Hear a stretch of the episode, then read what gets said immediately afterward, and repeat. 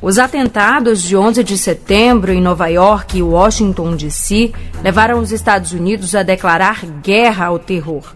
Em 7 de outubro de 2001, o país e seus aliados bombardearam o Afeganistão.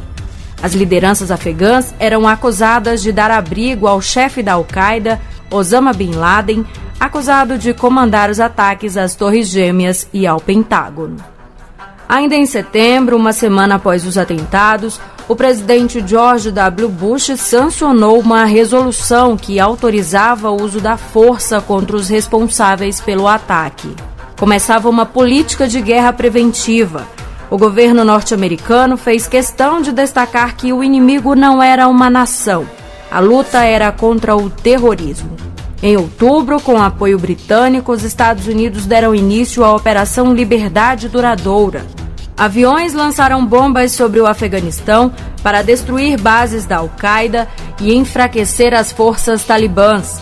Além disso, navios e submarinos americanos e britânicos também dispararam mísseis contra campos estratégicos dos grupos terroristas. Além do Reino Unido, Austrália e Japão também apoiaram a guerra ao terror. Menos de duas semanas depois, começou o combate terrestre. O domínio do Talibã chegou ao fim em dezembro daquele ano. De acordo com o Departamento de Estado norte-americano, nos primeiros três meses, a campanha militar resultou na destruição de 11 campos de treinamento terroristas e 39 locais de comando. Integrantes da Al-Qaeda foram capturados ou mortos. Em 2011, os Estados Unidos anunciaram a morte de Osama Bin Laden após ser surpreendido por uma operação militar. Um mês depois, um terço dos militares norte-americanos começou a deixar o Afeganistão. Em agosto de 2021, os Estados Unidos concluíram a retirada das forças de segurança e o Talibã ascendeu ao poder novamente.